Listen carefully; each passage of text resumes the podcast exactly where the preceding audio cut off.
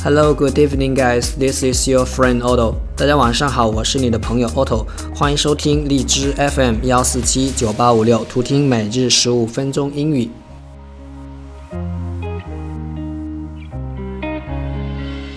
那么今天跟大家分享的内容节选自新托福考试高分作文第十七篇，自学还是红诗？Seventeen, learn by yourself or with a teacher. Whether we need a teacher or not depends on circumstances.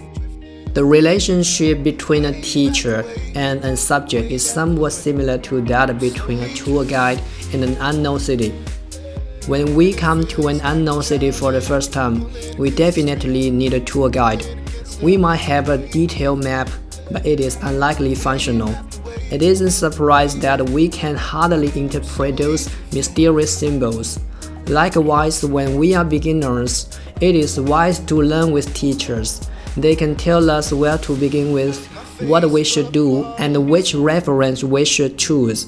When we confront difficulties, we can ask them for help, and their advices will always be tremendously helpful.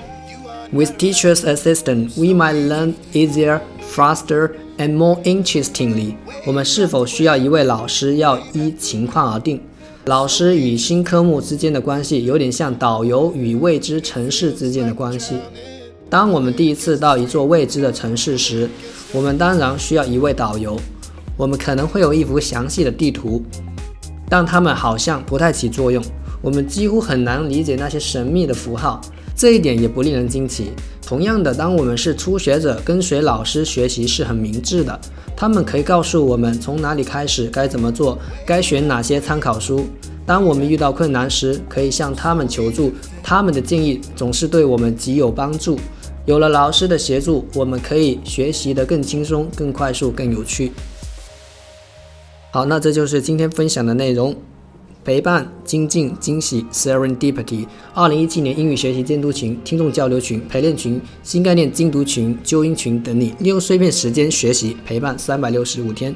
我是 Otto，欢迎大家加我的微信 OT 八八 TO，跟我做朋友。OK，see you next time. Bye for now. Love me，so I reach